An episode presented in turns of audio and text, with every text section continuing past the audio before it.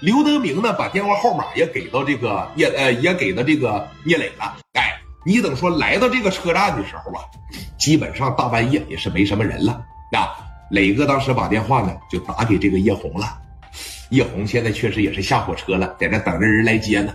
刘德明说了，他马上到了，他，一会儿等着给你打电话吧。这边把电话一接上，啊，叶红太牛逼了，这大姐那还说啥了啊？喂，哎，你好，哎，你好姐，我是这个刘德明的兄弟，我是聂磊。哎，你好，磊弟，你在哪儿呢？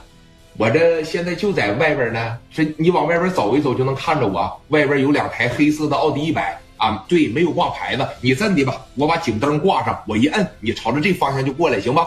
那行，老弟，哎，你是阿 Sir 啊？我不是阿 Sir 姐，我就是挺喜欢玩这些东西。那个谁，群力啊？把这警灯啥的挂上去，然后摁两下子，大姐就过来了啊！给这小警灯往上一放，这边一摁，叭叭叭！哎，我听着了，老弟，我看着了，看着了，看着了。行，我马上过去啊！好嘞，哎，给电话一撂下，叶红就领了一个保镖，呀，朝着聂磊这边就走过来了。刘德明说了嘛，好生招待着，毕竟刘德明平常没少给自个儿帮忙。说这个，你俩去啊，上去把行李啥的接过来。这边你看上去俩小兄弟把行李就接过来了啊！这个大姐一路辛苦啊，青岛欢迎你来吧，把行李给我吧，没什么重要的东西吧？没有，就是一些换洗衣物、那胸罩什么的啊。行，放后备箱里就行，没事哎，磊弟，磊哥当时这一过来嘛，啊，两个人说你看，亲切的这一握手，磊哥看了他一眼，聂磊这个人呢，看人就非常准，不一般，啊。绝对有大家闺秀的气质。什么叫大家闺秀啊？不是说这两年我挣点钱，我用点好的化妆品，我手上戴着好的珠宝，这就叫大家闺秀了。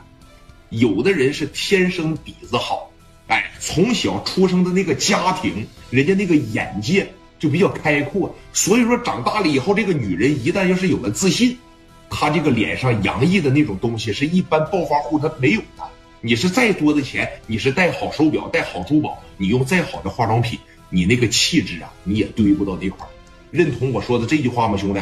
叶红就是属于那种说家族名门之后，一看就是说有经历的一个女人，啊，对，有气质嘛，就是简单来说，一握上手，红姐你好啊，我是聂磊。哎呀，磊弟这么年轻啊！我这瞅着你开着两台奥迪车，这寻思你是阿 Sir 呢，合着不是阿 Sir 是吧？不是阿 Sir 姐啊，说走吧，上车吧。呃，没吃饭呢吗？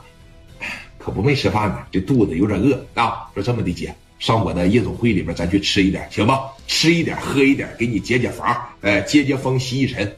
完事了以后呢，我安排你酒店，行吧？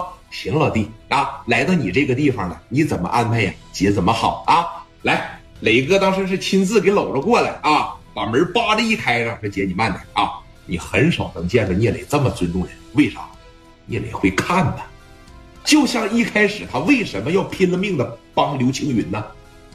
不就在这块儿呢吗？我就觉得这女的肯定不简单，我尊重尊重你就绝对没错。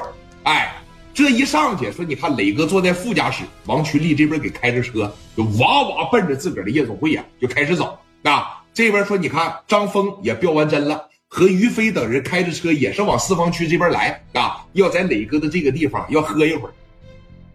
说你看来到了自个儿的包房里边啊，这边说你看张峰和于飞也就进来了嘛，一帮人席地而坐，